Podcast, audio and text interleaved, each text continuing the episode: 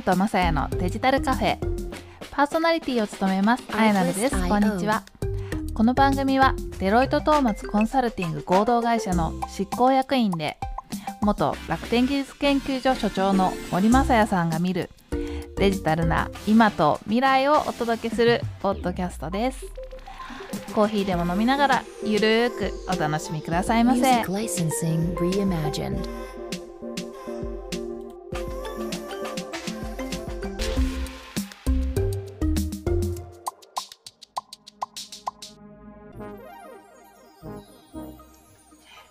森さんこんにちは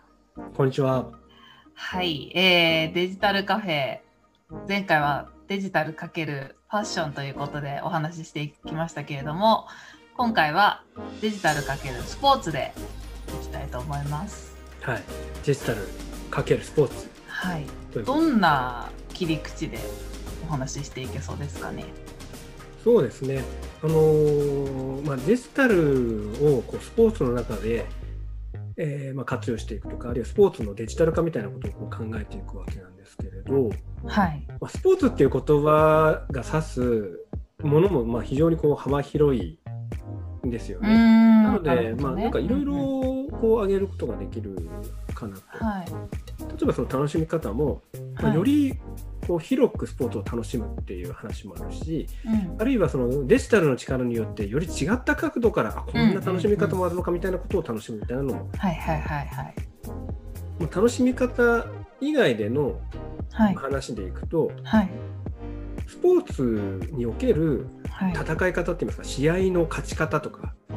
戦略みたいなものがどう変化してるのかみたいなあ話ですね。データとかですか？そうですね、まあ、基本的に、うんまあ、データなんですけどただその、まあ、データの分析の仕方っていうのもありますし、うんうんうん。データの取り方みたいな話も。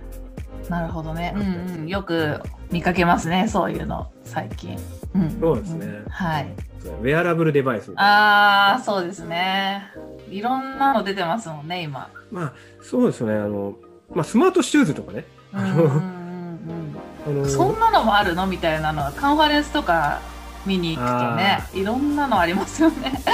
そうですよね、まあ、スマートヘルメットとかってえスマートヘルメットって何ってこう思いますけど 意外となんか聞いていくとすごいうん、ああシリアスなテーマだなとかなんかいろいろ思ったりほどそうねいう。のもあります。まあ単純に身近なのもありますしね。あのスマートウォッチとかスマートフォンでできるものも増えましたしね。はいあ、すごい盛りだくさんですね。また長くなっちゃいそうですね。まあそうなんですよ。まあ、盛りだくさんなので、まあちょっと何回かにそうですね何回かに分けていきましょうか話してい。はい。はい。じゃあ今日は、まあ、最初のその感染体験というところをテーマにいきましょうかね。ねはい。はい。まあスポーツをこう、はい見て楽しむっていうこう観戦体験をまあどういうふうにその、えーデジタルで変えていけるかみたいな話です。はい。で面白実そうは。はい。うんそうなんですよ。これね、あの、はい面白そうっていうのをどうこう変えていくか、デザインしていくかみたいな話なんですよ。うんうんまあデジタルっていう言葉を使うと、まあ、例えば、うん。はい。まあ、インターネットだったり、まあ、データや AI だったり、まあ、テクノロジーの要素みたいなことにこう注目しちゃいがちなんですけど今までのそのポッドキャストのエピソードでも、まあ、結構はいジェネレーションの話が結構重要だみたいな話をしましたよね。はい。で例えばそれってその今までこういうふうにやってきたのを違うやり方でやるとか違う楽しみ方を発見するとかそういうその人となんていうんですかねテクノロジーとかあるいは人とサービスの関わり方みたいなところにうん新しいそのデザインをもたらしてくるみたいなところが結構デジタルの重要ななんか要素なんですよね。なのでその単純にその、まあ、テクノロジーをまあ使うっていうような話じゃなくてそもそも体験をどういうふうにデザインしていくんだっていうところからこう入っていくっていうのが、体験をデザインする。そうですよね、うんあのーこうデジタルのはい。持つ意義あるいはデジタルの力の持つ、まあ、重要なポイントなのかなっていう感じなるほど。はいで。まあ、スポーツはそこでまあ観戦体験って話になってくるんですけど、はい。その実はあの、まあ、私がいるそのデロイト、はい。トーマツコンサルティングで、観戦体験のグローバルの調査をしてるんですね。ほサッカーの、う。はい。あの観戦体験をですねはい日本ドイツアメリカはい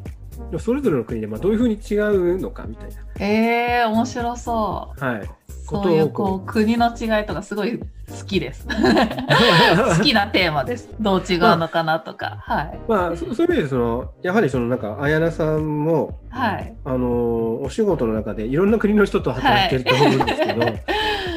まあなんかやっぱ日常の楽しみ方とかも違いますよね。違いますね。全然違う。仕事の捉え方とか休みの捉え方とか趣味へのこうぶつかり方とか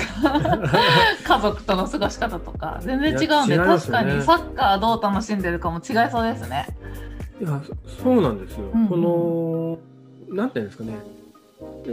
日本はどちらかというと、なんか要所要所で楽しむみたいなところがこうあったりするというかた楽しむところの、うんうんここで楽しむみたいなところがすごいなんかかっちりしてるみたいなところが実はあったりーなるほどはいすると。でただそのなんていうんですかね他の国の場合だと例えばなんかあのプランニングしてる時から楽しいとか、で実はそのスポーツでの楽しみ方スポーツのその観戦体験みたいなことを考えても実はそこには、い、わゆるそのユーザーエクスペリエンスやカスタマーエクスペリエンスのジャーニーみたいなことが実はありますよという話ですよね。例えばサッカーの試合を楽しむっていうのもそのサッカーの試合をまさに今目の前でやっているのをうん楽しむっていうことだけじゃなくて、はまあ、そもそも例えば、えーどういうような今日今回はそのなんかスタメンなのかとか相手チームはどういうような今現在なんなんですか流れの中で勝ち上がってきてとか今どういうような状況なのかお互いのチームがここで勝ったらどういうふうに今後なっていくのかとかスタジアムにその来る前にうん。その行く時にももうなんかワクワクしてその道中でどういうふうに楽しむのかとか、まあ、なんかこういろいろあると。もちろんその試合が終わった後にもさらにどういうふうにその余韻を過ごしていく、はい。でそれをですねそのデロイトの調査でははい。14のそのカスタマージャーニーのポイントみたいなところを、はい。えー設定してで、まあ、真ん中に要するに試合を楽しむっていうのが試合のまさに目の前で試合を楽しむっていうのがあってでその前後にもういろんなポイントがあってで14個ぐらい、あこう14個もあるんです。はい、そう行こうって決めてからチケット買って、チケットスタジアムに着いてで実際試合になってそでその後帰って何日かしてみたいなそういうのが14個あるってそうそうことですね。でさらには例えば、サッカーの場合だとハーフタイムとかありますからね。ああそこの試合の間も細かく。そうそうど。う楽しんでるのかとか、そこら辺も込みて。えー、面白そう。うんうん。で例えばそれが、はい。えっと、その体験がどういうふうにんなんていうかねお前も行こうぜみたいな友達を誘う理由になるのかうんうんうんみたいな、あのことをこう分析していくで、まあ、結構国によって大きな違いがやっぱ出てくるとへで日本はですね、えはい。実は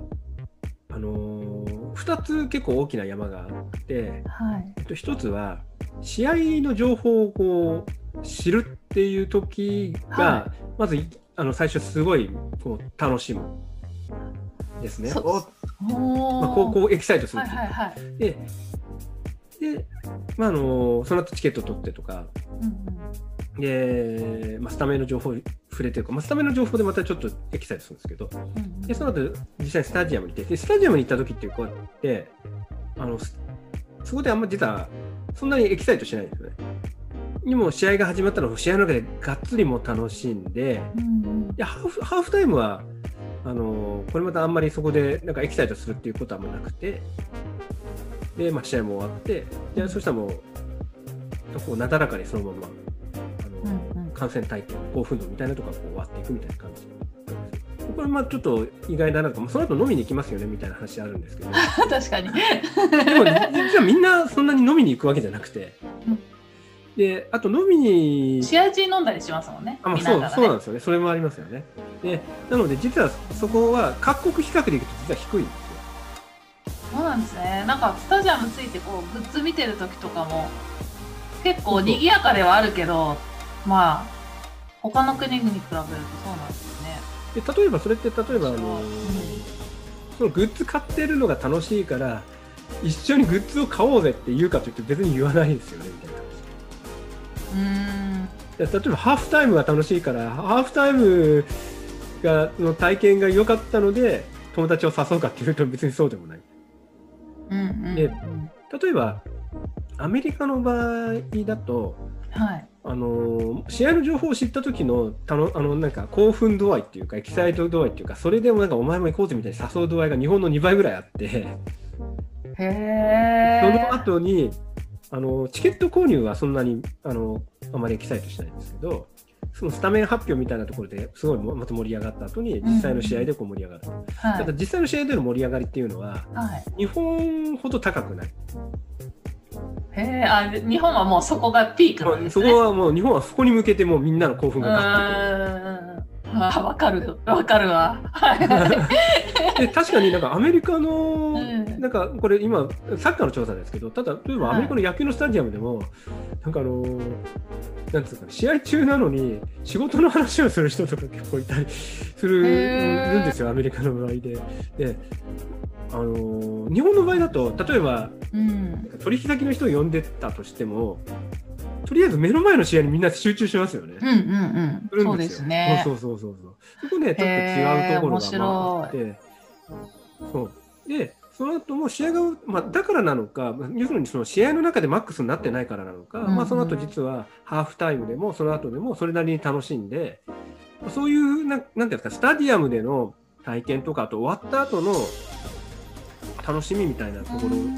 ろをトータルでちょっと見ながなるら、ほどね。一緒になんかあの友人誘ったり、家族で行ったりすうる。ん。あ、もうフラットに一貫して、こう、スタジアムに着いてから出てくまでをこうずっと楽しんでるっていうような感じなんですね。そうですね。うん。でドイツの方だと、はいあのー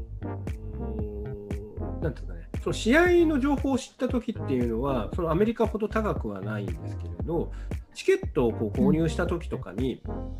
あのそのチケットを購入する過程でまたこうすごいまた楽しんだりする余地っていうのがすごいあって、なんかね、こうなんかそれが楽しいらしいんですよね。えー、チケットめんどくさいじゃんね。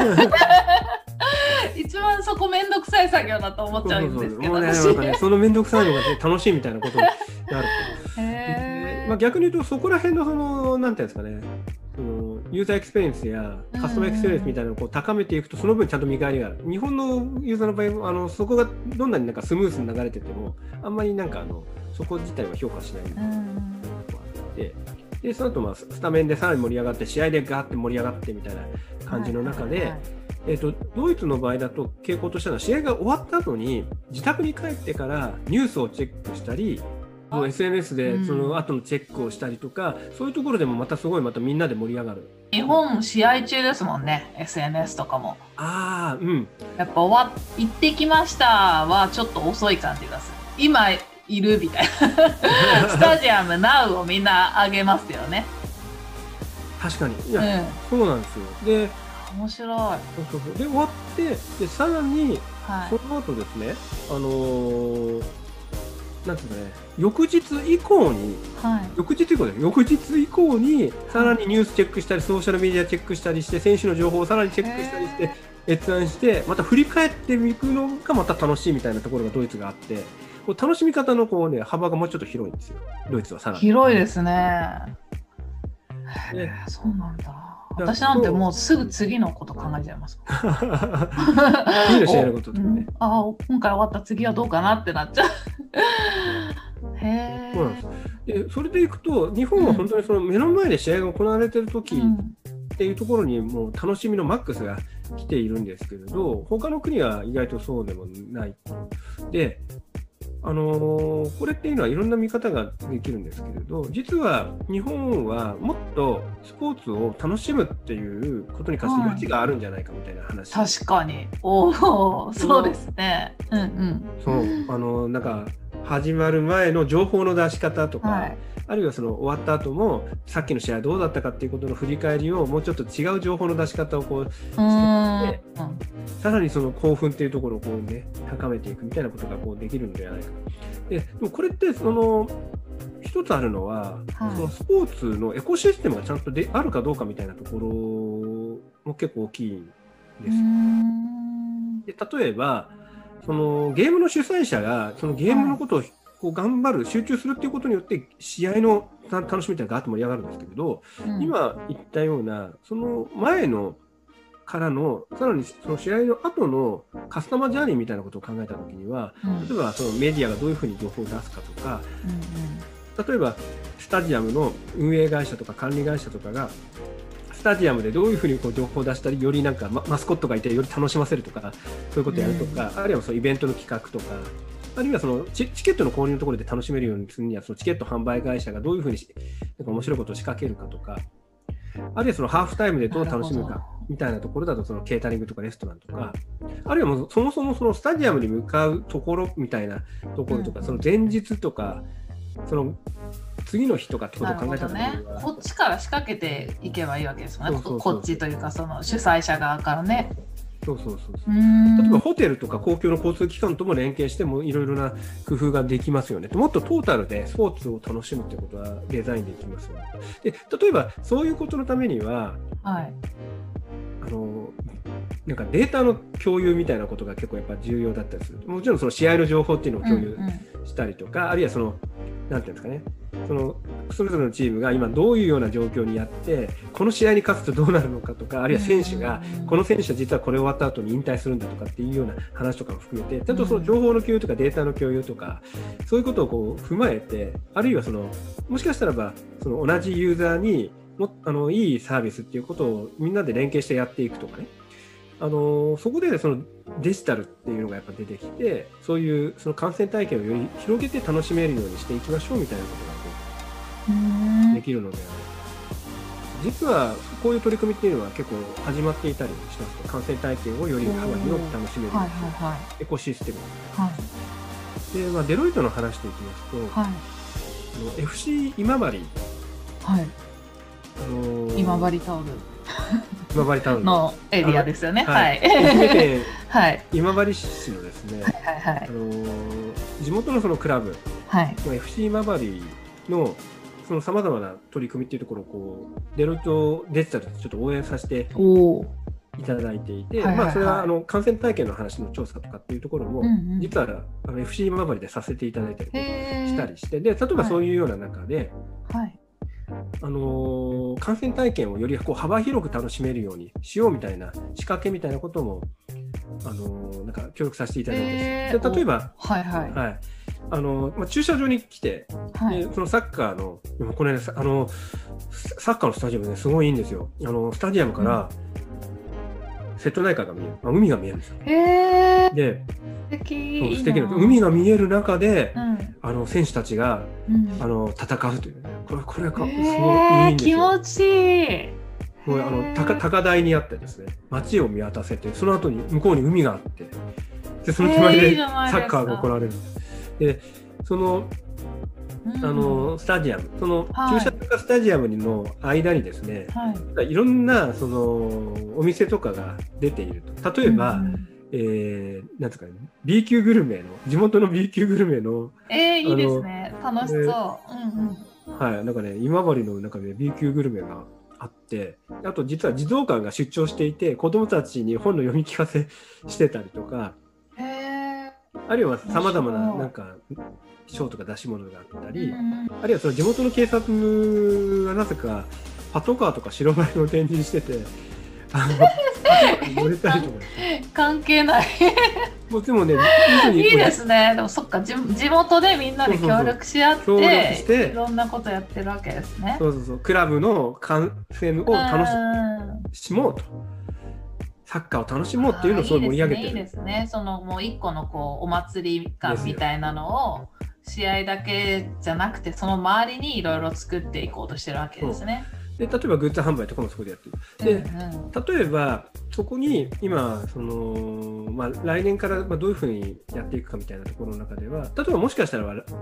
今までのその前回のエピソードでやったライブコマースみたいなことをその場でやってももしかしたらいいのかも確かに。もうつながったえそれいいかもしれないです、ね。そうあの例えばへ来れなかったその地元のファンの方とその場でこつないでインタラクションしながら、その試合が始まる前の雰囲気みたいなことを共有しながらグッズ販売とかね。あのちなみに FC 今治のあのうん運営会社のオーナーさんはあの岡田武史さん、あの元日本代表監督。へでしてで、まあ、岡田さんもすごいもうこのはい。なんていうんですか今治にそのクラブを作ってでうんうんこれをその成功させるでよりみんながサッカーが楽しめるっていう一つのケースをやっぱ作るっていうところにすごい情熱を傾けていられてますよね。でまあ、確かにこれが一つの成功ケースになったらこれが例えば各地方の例えばクラブとかあるいはスポーツの取り組みとかっていうところをこうこれをこう変えていくっていうことのきっかけにもこうなればなと思っていますなるほどいいですね。それをどんどんね日本中に広がっていったら。うんはいまあ、そこでちょっと今日は体験の話にちょっとフォーカスして、はい。まあ、言ったんですけれど、まあ、その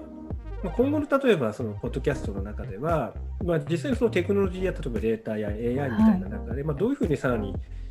その、ね、デザインされた体験っていうところを本当に実現していくとかより楽しめるようになるのかみたいな話もちょっとできればなとそうですね。ぜひぜひ。はい。はい、じゃあ今日は一旦この辺にしてみましょうか。はいはい。ありがとうございました。ありがとうございました。